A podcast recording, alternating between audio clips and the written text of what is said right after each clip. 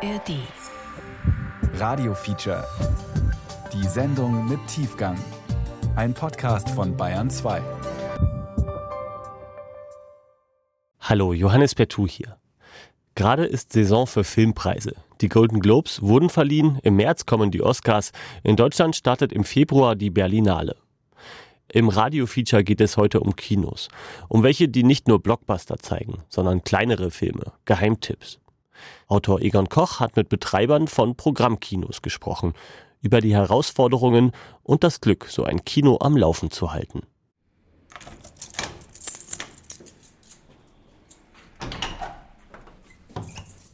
Bizarr, grotesk, unvorstellbar. Kommen Sie ins Werkstattkino. Was hätten wir heute im Fernsehen geguckt? Wunderschön, da kam was über Zypern, das hätten wir vielleicht angeguckt. Aber Tatort, oh, nee. genug Tote, so, hört mal. Hm? Nee, mich ärgert es schon, ja. Also, wenn ich ins, ins Programm reingucke, es Auch ist wirklich Minimum ein bis zwei Krimis jeden Abend, ja.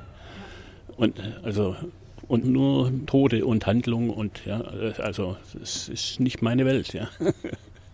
Und hier lebt auch eine Katze, ein Kater. Ich habe schon mal einen Film, also der ganzen Länge nah, hatte ich die Katze auf dem Schoß. Der Hauskater. Jetzt muss ich gucken, wo der ist. Die Katze ist gerade im Moment nicht da. Die ist gerade drüben oder irgendwo unterwegs, wahrscheinlich draußen Rufen irgendwo. Sie sie mal. Ja. Ich habe sie gerne auf dem Schoß. Ich weiß es, aber sie, äh, gestern war sie da gewesen. Ah, ja, vielleicht kommt sie noch. Ja, vielleicht kommt sie noch, ja, genau. Also, Mit der Kinokatze. Jackie. Ja, ja, ja. 13 Jahre ist sie. Ja. Gell? Topfit. Ja, topfit. Kater, gell? Kater, ja, genau, ja, ja. ja. Achtung, Bildwerferraum steht jetzt unter Spannung. Projektor 1 läuft heute mit 24 Bildern die Sekunde. Bildformat normal 1,1 zu 37. Und wir starten jetzt gleich mit dem Hauptfilm. Gleichrichter 1 einschalten bitte. Die Lampe zünden bitte. Richtstromstärke 90 Ampere und Motor an. Achtung, Startband. Noch 6, 5, 4, 3, 2, 1 und Vorhang auf.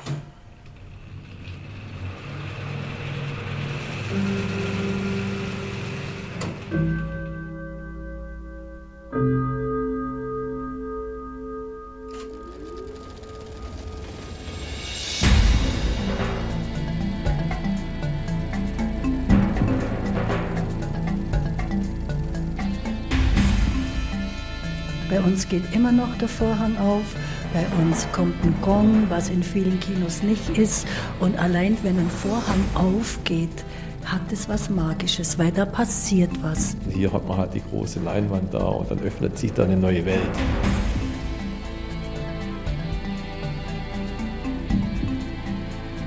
Die Bilderwerfer. Kleines Kino, große Leidenschaft. Feature von Egon Koch.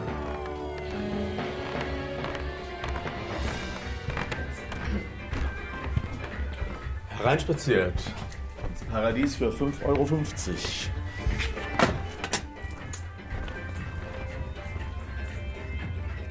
Mein Name ist Bernd Bremer. Ich bin ein echter Münchner, obwohl man das nicht hört. München geboren, München aufgewachsen und immer noch hier lebend seit vielen Jahren und seit 30 Jahren Mitbetreiber des Werkstattkino-Kollektivs Alive Dedicated to Cinema.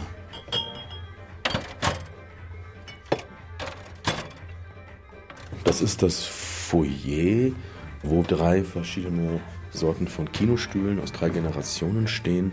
Und dann diesen unser antikes Holztischchen, das ist der Kassentisch, wo dann der Vorführer, Kassierer mit der Kasse kommt, aufmacht, Kasse drauf, aufklappt und dann wird hier kassiert und reinspaziert. Kassierer nimmt Platz, sortiert nochmal die Kasse. Hier 100 Euro sind immer drin. 50 in Scheinen, 50 in Münzen. Das ist auch ein Ritual von mir, damit es hübscher ausschaut für mein Auge. So. Ich sitze gerne an der Kasse, trinke nebenbei ein kleines Bierchen Dann kommen Leute vorbei, die man kennt, man plaudert mit denen etwas. Das ist schon auch eine feine Sache, der Kontakt mit den Leuten, ja. Weniger gerne tut man natürlich dann die Toiletten putzen. Hallo. Hallo, schönen guten Abend. Ich würde gerne den Film sehen heute und eine Karte kaufen. Hügel von Istanbul. Genau den. 5,50 Euro bitte. Ja. Dankeschön.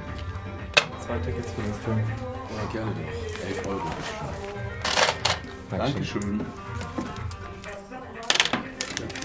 Karten gibt es nicht, am Papier wird gespart. Ach so, okay, dann. Äh, Deswegen können wir so billig sein. Aber du kannst dir merken, dass ich zwei Tickets gekauft habe. Weil ich Noch geht's. Noch geht's. An Notfalls musst du mich dran erinnern. Okay, weil ich war draußen dann auf Alles äh, klar. Person. Ein typischer Kassendialog. Also oft auch kommt noch die Frage, ja, gibt es Studentenrabatt? Und dann sage ich immer völlig fassungslos. Ich habe gesagt 5,50 Euro pro Nase. Ja, ja, ist ja gut, ist ja, ist ja eh schon billig. Sag ich, mhm. Da müssen wir gar nicht mehr diskutieren. Nein, wir müssen nicht mehr diskutieren. Ja. Wenn 5,50 Euro, ey. Wo gibt's das noch? Wenn ein Film in der Süddeutschen Zeitung zum Beispiel hymnisch besprochen wurde, dann wird das Publikum neugierig und schaut nach im Programm, wo läuft er, läuft nur bei uns. Und ich habe so oft erlebt oder erlebe es jetzt immer noch, dass Leute, also Feuilletonleser der SZ, kommen runter und sagen, was ist das denn hier? Das, da waren wir ja noch nie. Sag ich, ja, ihr seid gerade nach München gezogen. Nee, wir leben hier schon 50 Jahre. Ja, dann wird's aber Zeit. Ja, wir dachten, das ist einfach so ein, so ein Fanclub im Keller. Das ist ja ein richtiges Kino. Sag ich, aha, schon? Und andere sagen dann, das, das gibt, sowas gibt es ja nicht mal in Berlin, als ob das irgendwie ein Punkt wäre, den man erfüllen müsste. Dann sage ich, ja, nee, das ist etwas, was man von München nicht erwartet. Dass es so im Hinterhofkeller ein, doch noch so ein, behaupte mal, spannendes Programm gibt. Da sind wir schon im Kino. Ist ein bisschen dunkel, aber so soll es ja auch sein. Es sind acht Reihen, 46 Sitzplätze, plus zwei bis drei Notsitze. Ja, also wir bekommen schon auch mal 50 Leute rein.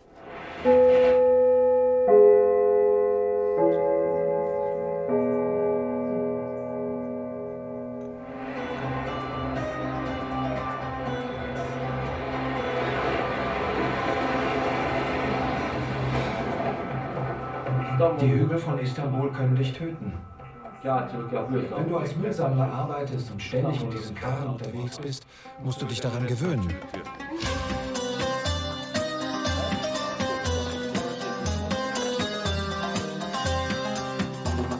Dieses Kino steht ja immer noch für eigentlich für absolute Freiheit. Und das war für mich Kino machen ja auch immer Freiheit. Und das kann man hier verwirklichen, indem man oder wir, also jemand aus diesem Viererkollektiv, wir sind vier Leute, die diesen nicht gemeinnützigen Verein leiten. Ich kann machen, was ich will, muss mich aber auch um alles kümmern. Dass die Kopien da sind, dass die Filme kommen, dass das Programm gedruckt ist, ja, einfach die ganze Logistik eines Programms. Aber es gibt keine Diskussion vorher, was ich jetzt vorhabe damit. Es gibt hinterher immer Diskussionen, was das wieder für ein Quatsch war. Also nicht immer natürlich, aber es kommt schon vor. Aber man vertraut sich halt gegenseitig. Und ich denke mal, wir sind so ein eingespieltes Team. Wir spielen wie eine Band. Wir sind praktisch die Rolling Stones der Kinomacher.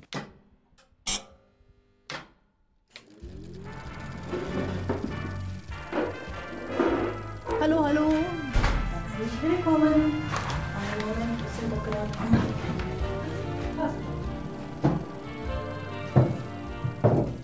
Mein Name ist Monika Schubert. Ich bin geboren in Marktoberdorf, war aber in der ganzen Welt zu Hause, auf Reisen und beruflich auch.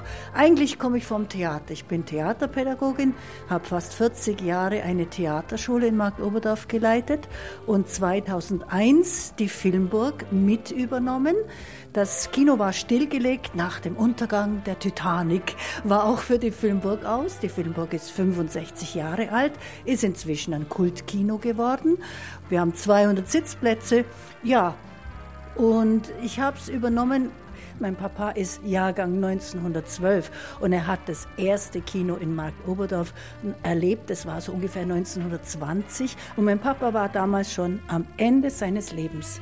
Und ich saß bei ihm am Bett und habe gesagt, Papa, die Annie, das ist die Besitzerin gewesen von der Filmburg, die hat mich gefragt, ob ich nicht das Kino übernehmen möchte. Und mein Papa, der kaum noch sprechen konnte, schaut mich an und sagt, Mädle, das musst du.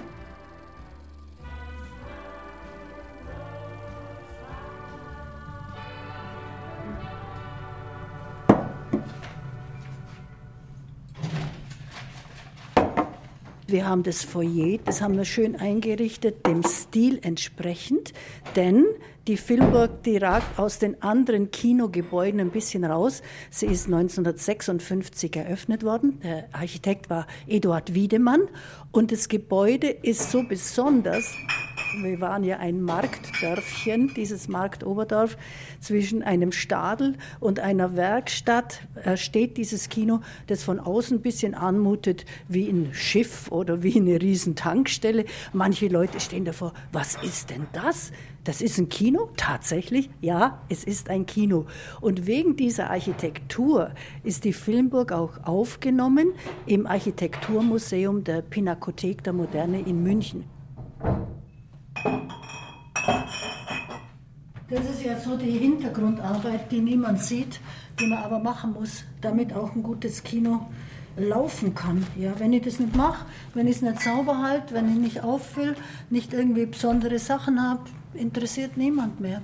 Eine Struktur, wenn man die nicht hat, funktioniert Kino überhaupt nicht auch die Abläufe. Das muss so ja, reinkommen, anmachen, Kaffeemaschine, Heizung, Lichter, alles kontrollieren. Dann ist ein Film vorbei und dann muss für den nächsten Jahr schon alles parat sein. Dann muss ich auch Augen auf, was fehlt? Fehlen Schokostäbchen oder muss ich Bier nachfüllen? Wenn ich es nicht mache, dann funktioniert es einfach nicht. Das A und O. Background. So, und jetzt geht das Telefon. Jetzt gehe ich da mal schnell hin. Vielleicht will ja jemand Karten. Filmburg, Markt Oberdorf, guten Abend. Guten Abend. Ja. Ja. Also vier Karten insgesamt. Ja, wunderbar. Dankeschön. Bis morgen dann. Dankeschön. Abend noch. Wiederhören. Danke. Na also, Kartenbestellung für morgen.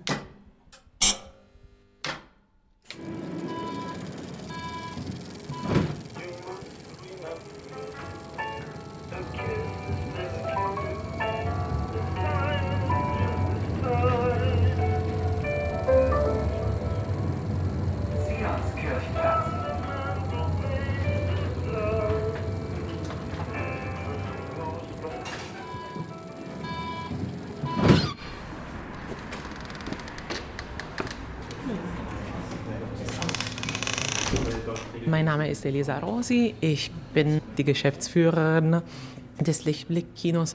Wenn man äh, ankommt, man merkt, das ist äh, das kleinste Haus hier auf der Straße, eine der ältesten äh, Häuser in Prenzlauer Berg, ist nur zwei Stockwerke.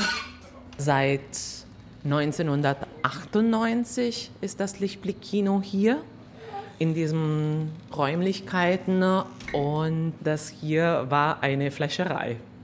Bis 1963 und wir haben auch hier an der Wand auch historische Bilder, die uns der Sohn des Fleischers auch gegeben hat, so dass wir auch die Geschichte wirklich bebildern könnten, weil die Frage kommt immer wieder unter den äh, Nicht-Deutschen oder die Touristen, die fragen immer, ist this a cinema?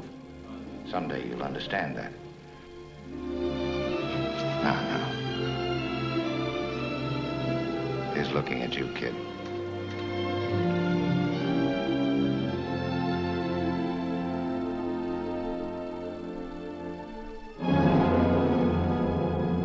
Hinter dem Tresen sind die Plakate, die immer da sind. Und zwar sind Filme, die für uns auch äh, eine gewisse Bedeutung haben. Zum Beispiel das Plakat von Casablanca. Casablanca ist äh, ein Klassiker, den wir seit inzwischen, glaube ich, über 15 Jahren jeden Sonntagnacht äh, um Mitternacht zeigen. Casablanca habe ich sogar hier im Kino in der Originalfassung gespielt, noch mit 35 Millimeter. Und wir haben es hier gezeigt und natürlich ist dann die Szene, wo sie steht und sagt, Play it again, Sam. Play it once, Sam. Spiel das Lied noch einmal, Sam. For all time's sake. Denk an die alten Zeiten. Ich verstehe sie nicht. Ich weiß nicht, was Sie meinen, Miss Else. Play it, Sam. Spiel, Sam. Play. Spiel As Time Goes By. Ich krieg das wirklich nicht mehr zusammen. Ich summe es dir vor. Da, da, da, da, da, da. Da, da, Remember this, the kiss is still a kiss, the size just the size, the fundamental things apply as You time must goes remember by.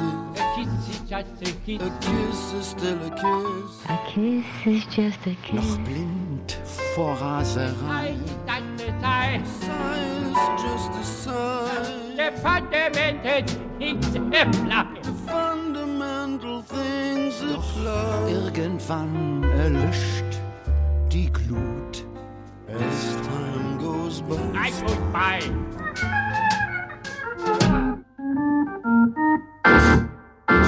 Und das ist wirklich so eine Szene, die ist so einprägend, weil dann die Musik natürlich kommt as time goes by. Während der Pandemie, wo wir nicht spielen durften, da haben wir diese Szene als Reklame gemacht. Da haben wir ein Foto aus dem Film genommen, ein bisschen wie ein Filmstreifen gemacht. Und da sagt Rick, wann spielen Sie denn endlich wieder, Darling? Und sie antwortet, wenn wieder was läuft, Rick. You're saying this only to make me go. I'm saying it because it's true. But what about us? We'll always have Paris. We didn't have, we, we lost it until you came to Casablanca. We got it back last night. When I said I would never leave you. And you never will.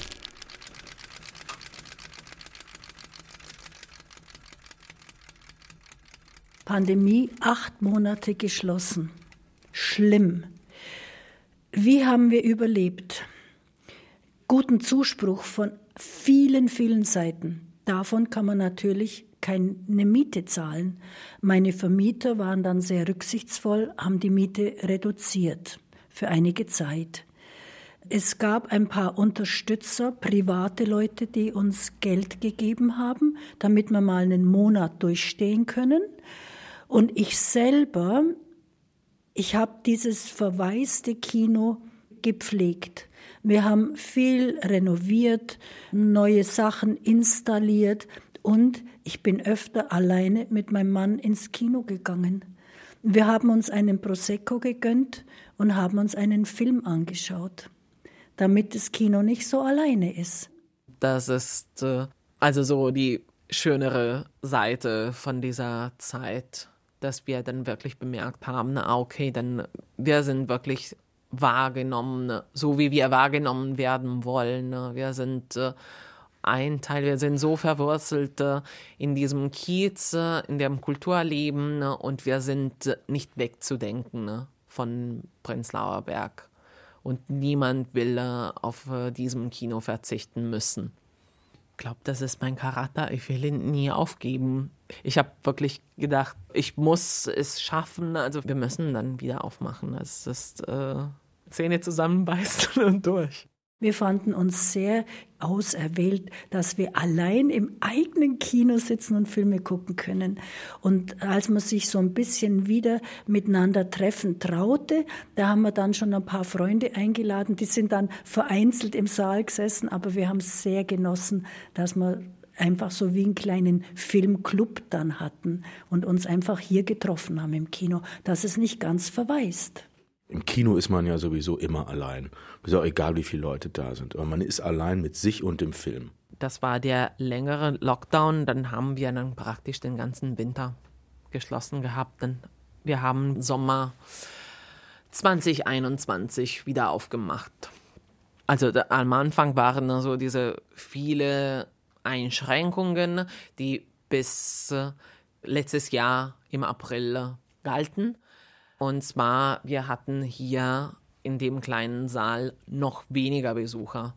Also das heißt, wir haben durchgehendes Programm gehabt in äh, 2022.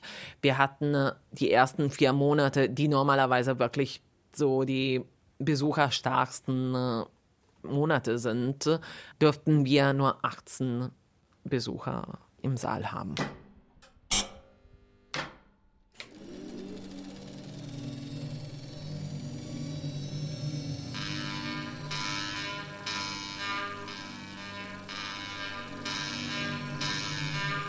Ich bin Gabriel Hareni, in Sachsen geboren. Kein echter Berliner, wie man hört, aber ein ganz typischer Berliner.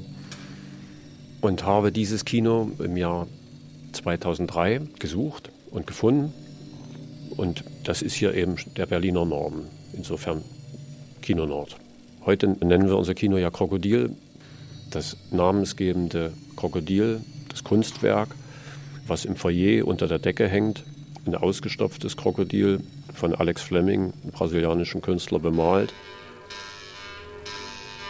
Wir haben ja mit bedeutend weniger Auslastung spielen müssen und dachten, wir könnten das Kino ja auch mal raus auf die Straße holen. Dort haben wir mehr Platz und dank Corona konnten wir die Straße vor dem Kino sperren und haben auf der Straße vor dem Kino mit so vielen Gästen wie noch nie, wie seit 1913 nicht, haben da Nosferatu gespielt. Die ganze Nachbarschaft war zu Gast, haben 35 mm gespielt, hatten die Leinwand am Hubarm eines Traktors befestigt. Ich habe mich zur Eröffnung des Abends in einem geschlossenen Sarg herantragen lassen, nach dem Motto Totgesagte leben länger äh, und bin aus dem geschlossenen Sarg entstiegen. Es war ein berauschendes Fest. Nachdem diese Abstandsgeschichten und Maske und so, das alles weg war, dann kamen die Leute zögerlich und dann war der Knaller dieser Gugelhupfgeschwader, bayerische Film, voriges Jahr im August.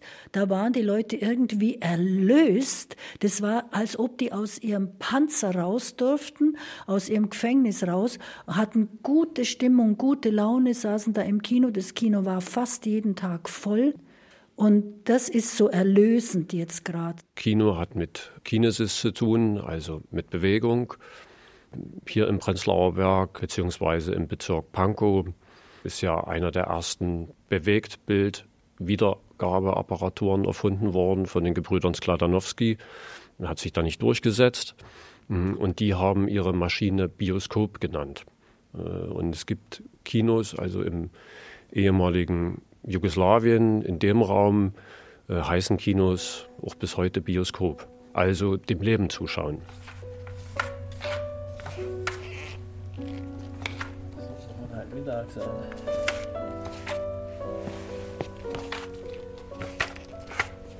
Ich heiße Stefan Schlegel, bin der Kinobesitzer vom Kino in Mössingen, die Lichtspiele, und betreibe das Kino eigentlich jetzt ganz allein seit 2010, seit mein Onkel ganz ausgefallen ist. Vorher haben wir es zusammen gemacht. Er hatte dann einen Herzinfarkt und konnte dann natürlich nicht mehr. Er hat natürlich auch das Kino gegründet mit meinem Vater zusammen an 1952 und damals hatten wir noch 315 Sitze gehabt, also noch mehr, das waren ja Holzstühle bis 91. Jetzt sind es 240, jetzt wo die Polsterstühle drin waren.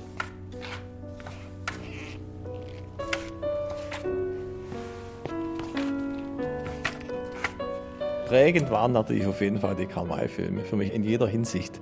Wenn der Vorhang aufgeht und dann sind das Grobbild und die Landschaft und die Musik dann dazu, das zieht einen unbedingt natürlich rein. Also mich als Kind hat das damals fasziniert. Und dadurch bin ich auch, also auch zur Filmmusik gekommen. Ennio Morricone, gut, ich kann natürlich auch spielen das Lied vom Tod und, und, und andere Sachen von ihm. Aber was mir also am meisten dann fasziniert hat, war, was andere Leute jetzt gar nicht so kennen, die Tatarenwüste. Weil dann natürlich auch die Musik starke Wirkung hat, also durch die Ritte praktisch durch die Wüste hindurch und dann die Musik dazu. Die praktisch so zu diesem einsamen Vor in der Wüste und dann diese elegische Musik. Das ist natürlich schon einzigartig. Den habe ich damals in München gesehen, als 77 und war hin und weg. Habe dann auch gleich die Platte dann anschließend gekauft. Ich will nach Bastiano meinen Dienst ist mein erstes Kommando. Gratuliere, Leutnant. Sie hätten keine bessere Wahl treffen können. Die eigentliche Wüste sieht man erst vom Außen vor, da drüben. Und was sieht man von dort? Nichts. Steine, Sand, Staub. Das ist so eine kafkaeske Parabel über einen Leutnant, der praktisch versetzt wird Ist nicht ganz klar, zu welcher Zeit er spielt, wahrscheinlich so vor, vor dem Zweiten Weltkrieg.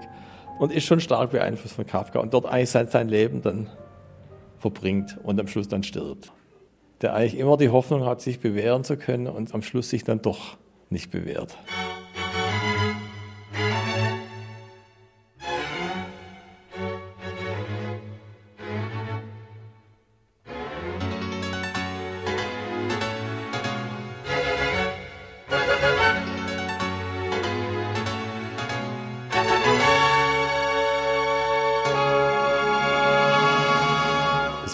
Erlebnis war dann tatsächlich, wie bei vielen meiner Generation, der allererste Krieg der Sterne-Film, den ich dann in einem Multiplex gesehen habe mit meinem Vater an Ostern.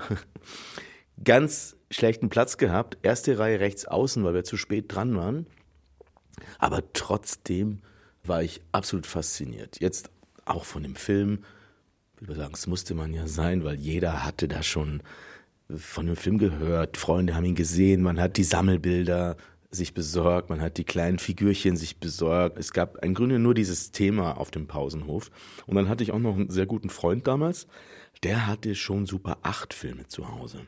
Kurzfassungen von Langfilmen. Und der war eben auch Star Wars Fan. Und dann habe ich angefangen, auch bei mir zu Hause im Keller so ein Kino zu bauen. Ich hatte da so eine Art Hobbykeller. Und klar, das wurde dann mein Hobby.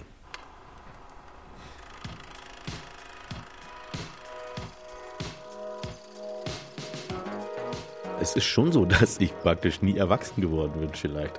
Ich setze das fort, was ich früher angefangen habe. Ja? Und es ist in dieser Form ja auch nur hier zu verwirklichen, in diesem kollektiven System, was wir hier haben. Ich könnte mir das nirgendwo sonst vorstellen. Man ist einem Druck ausgeliefert, man muss mit den Verleihern verhandeln, die immer wiederum ihre Filme einbringen möchten und sagen, okay, du kriegst jetzt den Film, dafür musst du aber den anderen auch noch spielen. Also diese Knebelverträge, die man eingehen muss, oft, dieses Spiel möchte ich nicht mitspielen. Ja. Das sollte nie zu kurz kommen, dass man einfach seinen eigenen Traum und seine eigene Vision vom Kino verwirklichen kann. Also im Grunde ist das schon so, dass ich das hier als Verlängerung meines Kinokellers in meinem Heimatdorf kenne.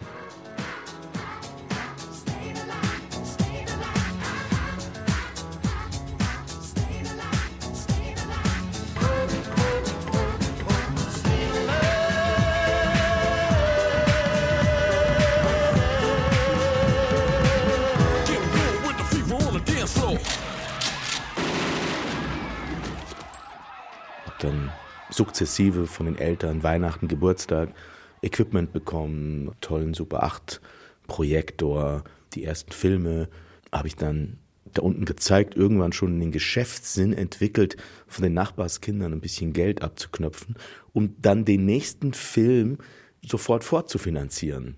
Ja, das war dann eine Weile mein privates kommerzielles Glück. Filme zeigen, Geld nehmen, also nicht viel, ich habe die nicht abgezockt, die haben halt 50 Pfennig oder eine Mark bezahlt. Später habe ich dann für die schlüpfrigen Szenen, die ich zum Beispiel aus Saturday Night Fever entfernen musste, auf Geheiß meiner Mutter, die habe ich natürlich gezeigt, aber im Anschluss gegen Aufpreis. Die meisten wollten dann eigentlich nur den Aufpreis zahlen, um genau das zu sehen, was in meiner Version von Saturday Night Fever nicht mehr drin war. Einmal eine Striptease-Tänzerin in der ähm, Diskothek, wo John Travolta tanzt, und eine Sexszene in einem geparkten Auto. Man sieht eigentlich gar nichts da, aber ich meine, wir waren 14. Komm her!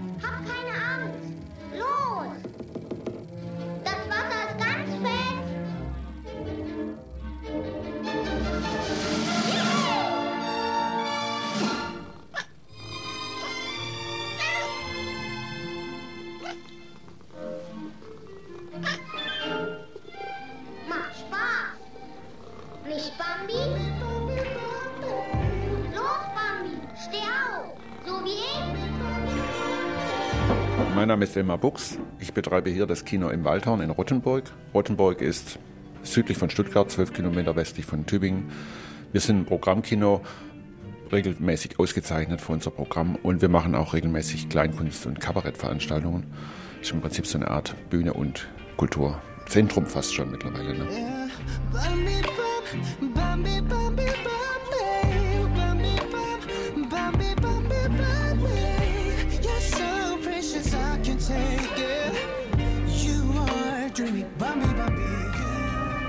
Mein erster Film war Bambi. Okay. da war ich allerdings fünf und es war ein wahnsinniger Stress, um da ins Kino zu kommen, weil Bambi war ab sechs. Und äh, mein Onkel, mit dem ich damals im Kino war, der musste alle Tricks anwenden, damit ich da reinkam. Das war in Stuttgart, in, irgendwo in den Innenstadtkinos. Das war in den 60er Jahren. Also natürlich habe ich Bilder von dem, von dem Film noch in Erinnerung, zumal ich den ja immer wieder aufgefrischt, auch hier bei mir dann im Kino noch gezeigt habe. Ne?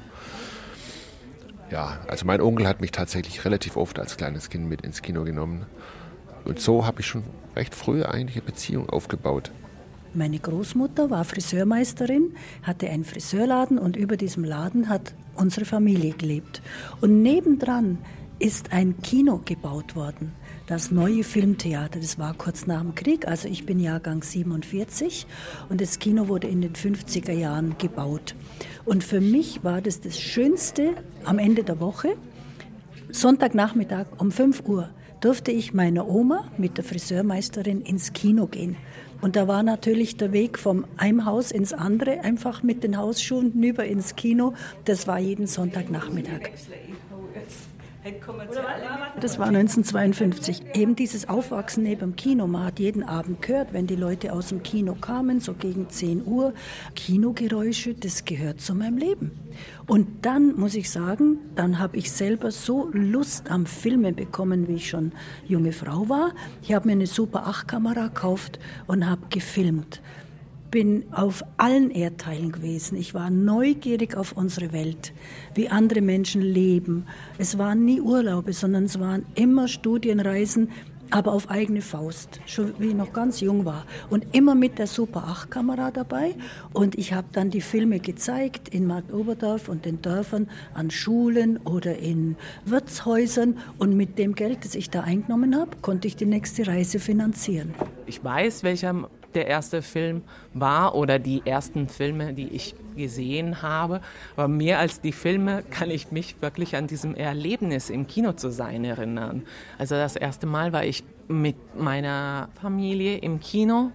Das Kino hieß Cinema Lilli in Perugia in Italien. Das war Ostern, glaube ich, 87. Ich war sechs. Und was ich mich an diesem Tag erinnere, ist, dass es gab einen Mann neben mir, der die ganze Zeit so gelacht hatte. Und das ist äh, das prägende Erlebnis von meinem ersten Mal im Kino.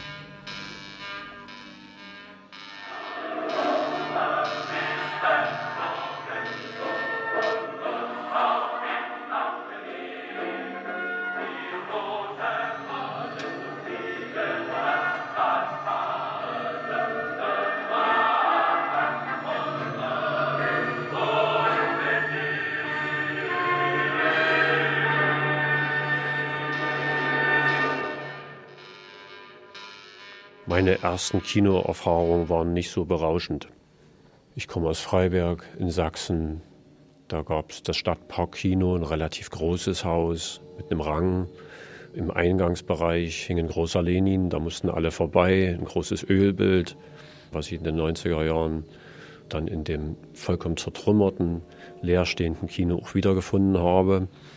In der letzten Reihe im Sperrsitz unter dem Rang da, wo die Köpfe immer an die Rückwand des Kinos anschlagen, war die Wand in der Form der Köpfe so abgewetzt.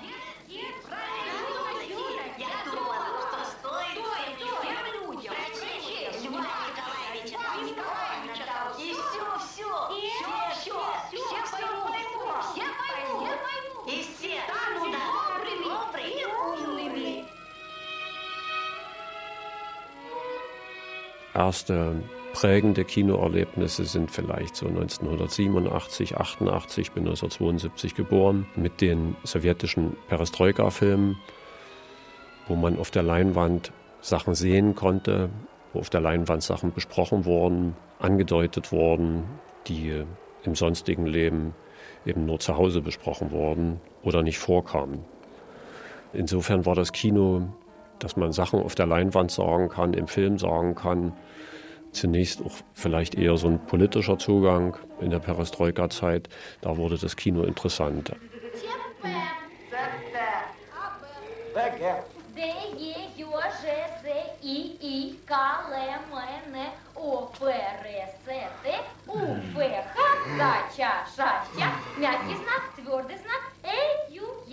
Der Osten war ja so der einzige geografische Raum, in dem man reisen konnte. Und dann bin ich ja auch eine Generation, die eben noch so stark von DDR geprägt worden ist. Ja, man hatte natürlich auch die Zukunft schon so vorgedacht oder geplant und dass sich Zukunft so stark ändern kann, hat ja niemand für möglich gehalten und dass sich Realitäten so stark ändern können. Ich bin nach Kaliningrad gegangen und habe dort als Praktikant bei der evangelisch-lutherischen Kirche gearbeitet. Das war für mich nur so ein Sprungbrett weil mir schien, dass sich in Osteuropa gerade so viel und so stark ändert. Und das war die Motivation. So habe ich den Osten auch stärker kennengelernt, damit auch noch mal so ein bisschen das Kino stärker kennengelernt und war so infiziert. Und als ich zurückkam, da fehlten mir Bilder aus östlichen Räumen hier im Kino. Oder ich dachte, das Kino sei ein guter Ort, um über solche Bilder zu sprechen. Und wie bin ich zum Kino gekommen? Ich komme aus der Kunstgeschichte sozusagen. Da geht es um Bilder und Kino ist da nicht so weit weg.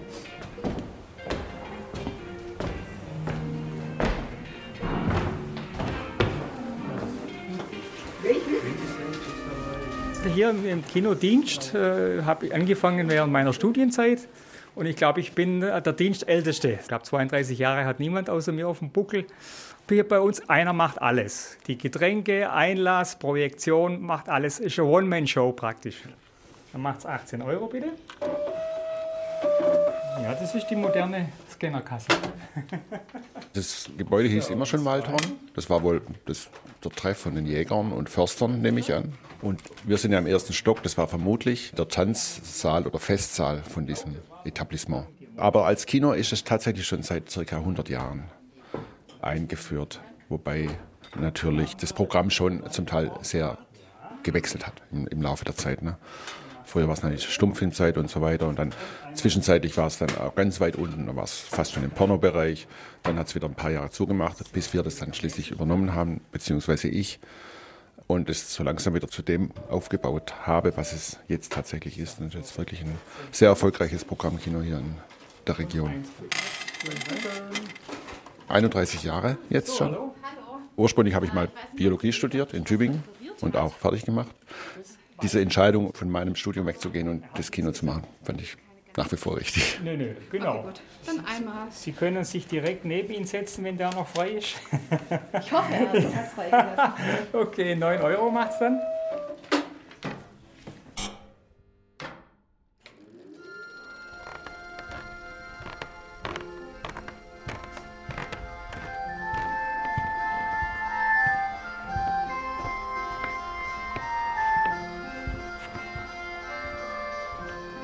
So, jetzt sind wir hier im Raum. Das ist also ein bisschen ein Schmuckstück hier, würde ich sagen, oder so ein Schatz-Schmuckkästchen. Wir haben ziemlich viele Schauspielerbilder hier aufgehängt, sodass es fast ein bisschen ist wie in einem Museum. Das ist ein Wandgemälde, was wir gemacht haben. Okay, das soll eigentlich Leonardo DiCaprio und Kate Winslet sein. Das klassische Bild aus der Titanic natürlich wurde da ein bisschen nachgezeigt. Das ist tatsächlich schon relativ alt, dieses Bild. Das haben wir vor 20 Jahren machen lassen, direkt nachdem der Film draußen war. Weil ich irgendwie mir gedacht habe, dass dieses Bild, diese Einstellung, wie die beiden vorne am Schiff stehen und ich bin der König der Welt und so, dass das so ein klassischer Filmmoment in der Geschichte des Kinos sein wird.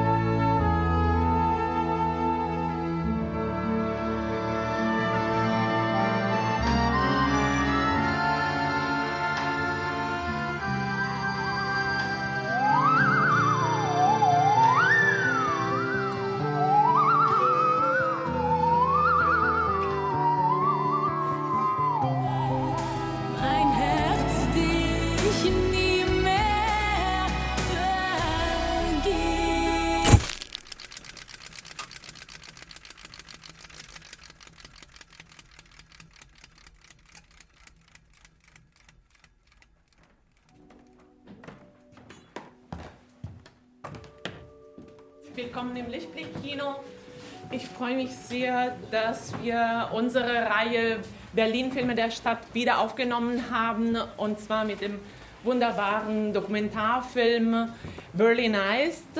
Eine gute Zeitreise in den 90er Jahren in Berlin-Mitte. Also eine gute Projektion, Film ab.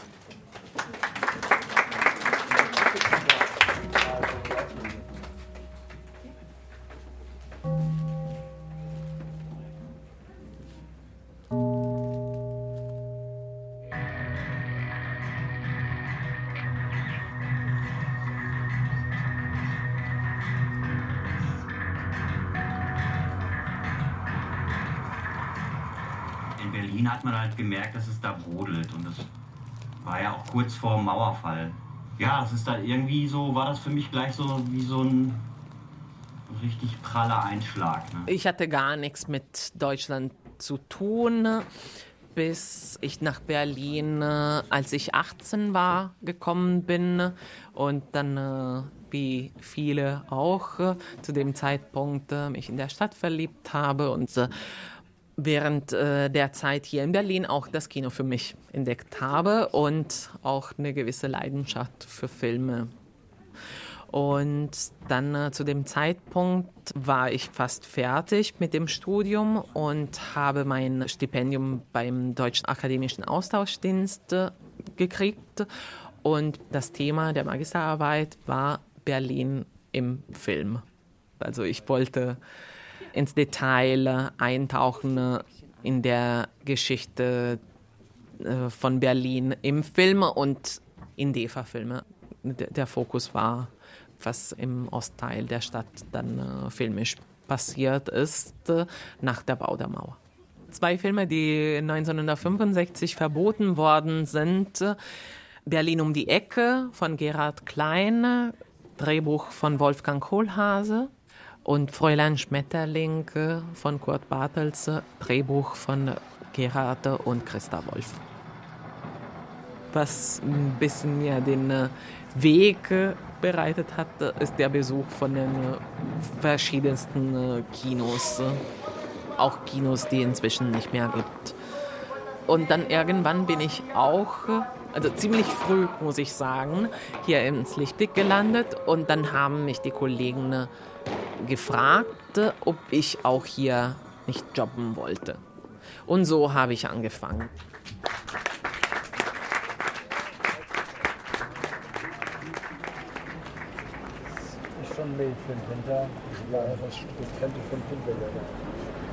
Das ist auch wieder der persönliche Bezug, den ich zu diesem besonderen Film habe. Das ist für mich meine Erfahrung in Berlin fängt gerade fünf Tage nach dem Filmende an. Also dieser Film endet am Silvester 99. Ich bin am 5. Januar 2000 zum ersten Mal nach Berlin gekommen und schon damals hatte ich gehört, ja, Berlin ist vorbei. Das habe ich selber nicht sehen können und ich habe auch nicht wirklich daran geglaubt. Man könnte natürlich die Veränderung schon spüren. Und was man im Film sieht, dass immer diese Prekarität hier war, so auch in dieser Kultur- und Kunstszene, dass was an einem Tag gemacht worden ist, könnte es schon am nächsten Tag nicht mehr geben. Von außen betrachtet, das ist schon ein Wunder, dass hier in der Castellinallee das Lichtblick noch gibt und das uns hoffentlich dann noch eine Weile geben wird. Ich hatte mal so eine, ein schönes Artikel vom Freitag. Also das ist von Dezember 2016. Kampf für Kunst. Elisa Rosi leitet das wohl beste Programm Kino Berlins mit genau 32 Plätzen und einem Publikum, das sich nach dem Film auf der Straße die Köpfe heiß redet. Die Bezüge herstellen zur Wirklichkeit, das finde ich eine unglaubliche Möglichkeit, die das Kino bietet. Ob das jetzt ein Spielfilm ist oder ein Dokumentarfilm, wenn ich das mit einer Realität verbinden kann, ist es doch wunderbar. Ja, ob ich Musik aus dem Land vorher laufen lassen kann oder ob ich Zeitzeugen habe, ob ich Leute habe, die zum Gespräch kommen, Regisseure, wo der Film dann Realität wird und eine große Nähe kriegt. Das ist für mich Kino. So wie wir es machen, finde ich ein sehr gutes Kino. Wir sind ja waren ziemlich äh, stark engagiert im Dokumentarfilmbereich und äh, da sehe ich schon ab und zu das Kino auch ein bisschen das Fenster nach außen, muss ich sagen. Also ein bisschen, ja, die Leinwand als Fenster zur Welt. Für mich ist Kino ein Erlebnisort und dann ist für mich Kino auch eben Begegnung mit den unterschiedlichsten Menschen. Ich denke, dass grundsätzlich jeder erst einmal für sich allein sein Kino muss. Das gilt ja nicht nur für die Alm, das gilt ja unten auch. Also wenn man das nicht schafft, dass man irgendwann mal allein ist, dann denke ich, kommt man mit sich selber nicht zurecht. Flüchtlingswelle aus Syrien. Ich hatte Kinodienst und es kommt ein junger Mann rein und ich denke, oh ja, wahrscheinlich Syrien.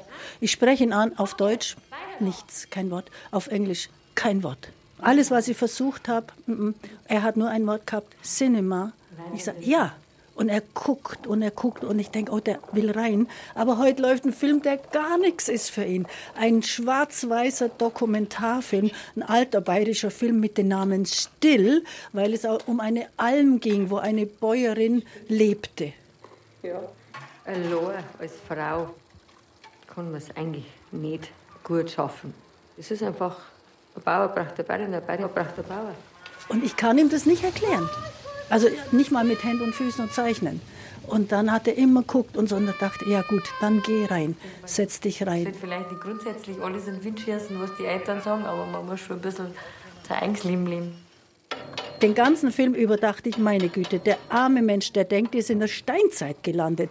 Da mit Geißen und Handmelken und alles Mögliche.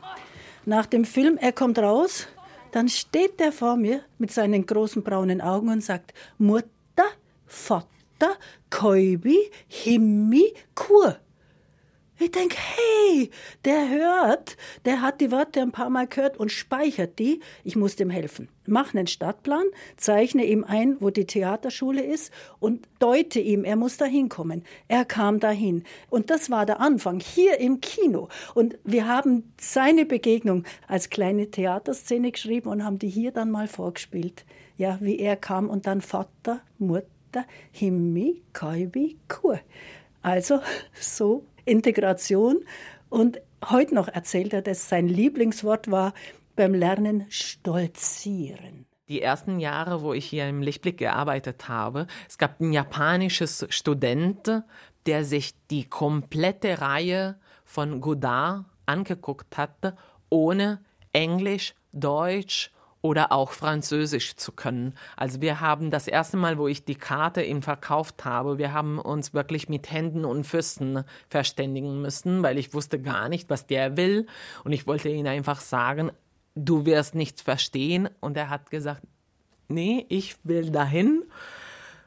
Und so hat er sich, keine Ahnung, so sieben, acht, neun Godard-Filme angeguckt. Und das ist wirklich, was für mich das Kino ausmacht. Natürlich ein sozialer Ort.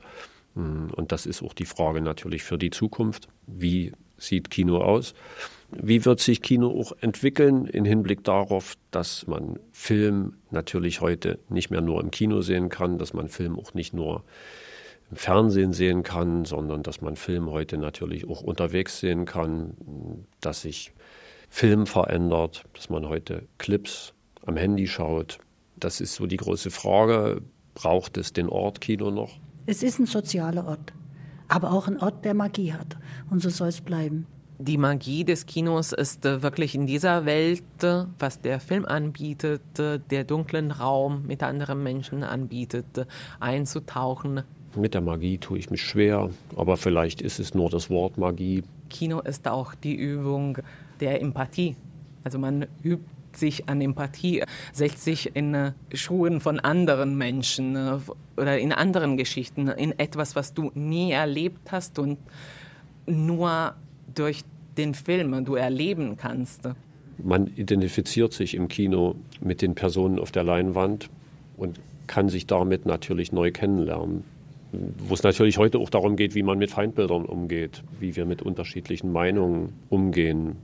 Jetzt auch gerade im Hinblick auf die Corona-Geschichte. wo in Freundeskreisen plötzlich ganz verschiedene Meinungen existieren, von denen man nie geglaubt hätte, dass Freundeskreise so auseinanderfallen können. Hi, äh, wir würden gerne zwei Tickets für das Handelszentrum kaufen. Und Sie haben die schon im Internet geholt? Nee. Nee. Meine Mutter hat den Film gesehen und sie hat mir den empfohlen. Also sehr auffühlend und berührend und ein cooles und spannendes Format. Diese Projekt der Inszenierung eines Theaterstücks, wo halt diese verschiedenen Schicksale verarbeitet werden, nochmal verfilmt wurde. In Bezug auf Hamlet, die verschiedenen. Ja.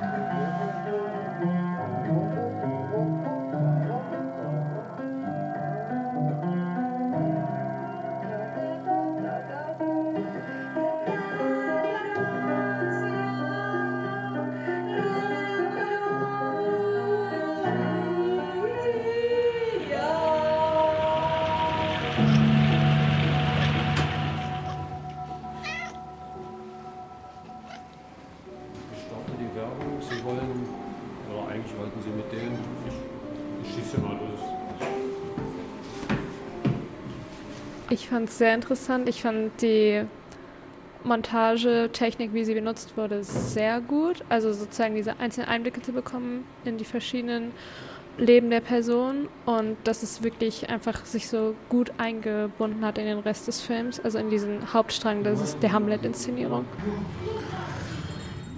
Ich bin noch so drin gerade irgendwie emotional. Ich weiß, mir fällt es gerade schwer, so das in Worte zu fassen.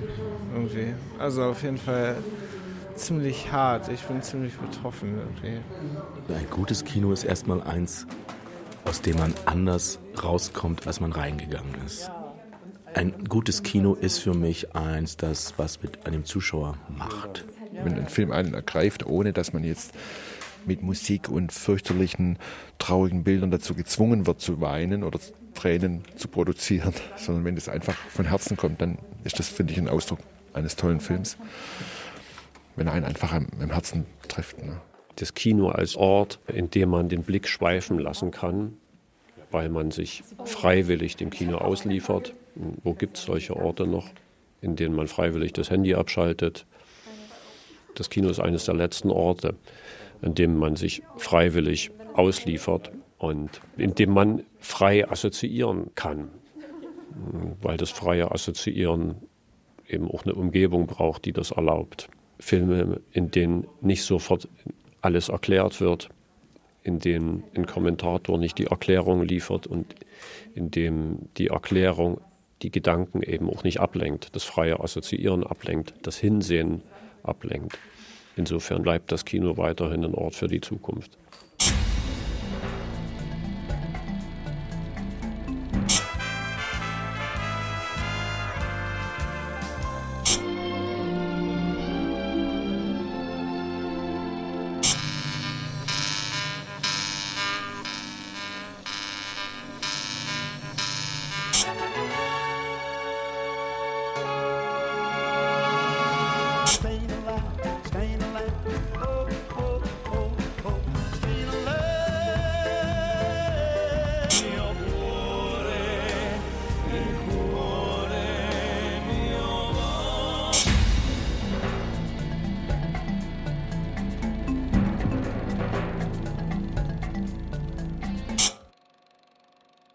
Bilderwerfer. Kleines Kino, große Leidenschaft. Feature von Egon Koch.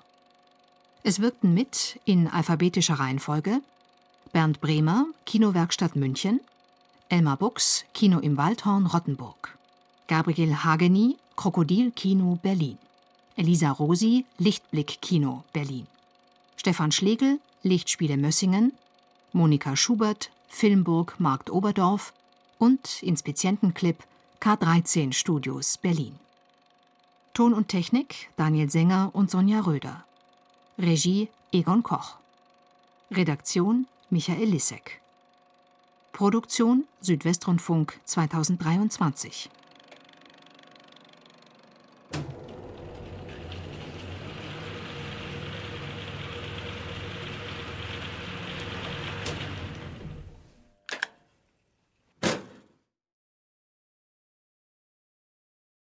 Das war das Radio-Feature über kleine Programmkinos, vom SWR produziert. Wenn Sie Lob oder Anregungen oder Kritik haben, schreiben Sie uns gerne. radiofeature.br.de In der ARD-Audiothek und überall, wo es Podcasts gibt, können Sie das Radio-Feature abonnieren. Bis nächste Woche, Ihr Johannes Bertou. Wenn Ihnen das gefallen hat, vielleicht interessiert Sie auch dieser Podcast. Also was ist das für ein Fisch? Nur Ein hässlicher kleiner Scheißer mit fiesem Gebiss. Kein großer Verlust, wie sich's anhört. Emissionshandel war einmal. Jetzt sind Auslöschungszertifikate der Börsenhype schlechthin. Für alle, die leider mal wieder eine Tierart ausrotten müssen. Sir, ich glaube, Sie sollten aufwachen. Hacker zerstören auf einen Schlag die Gendaten zehntausender Arten. Das wäre Mark Halliard eigentlich egal. Nur hat er auf ein Tier viel Geld gesetzt. Den gemeinen Lumpfisch. Und ausgerechnet den haben seine Tiefseemaschinen gerade ausradiert. Erstaunlich, nicht wahr? Nicht mal Heuschrecken können das. Greenwashing und Weltrettungsbusiness, Massenartensterben und künstliche Intelligenz. Alles in nur einem irrwitzigen Buch. Ich könnte es dir erklären, aber dazu müsste ich deine Intelligenz erheblich steigern. Möchtest du das? Der gemeine Lumpfisch von Ned Bowman. Sci-Fi-Satire um miese Deals und tote Tiere. Gelesen von Stefan Kaminski. Ein Podcast von Bayern 2. Jetzt in der ARD Audiothek.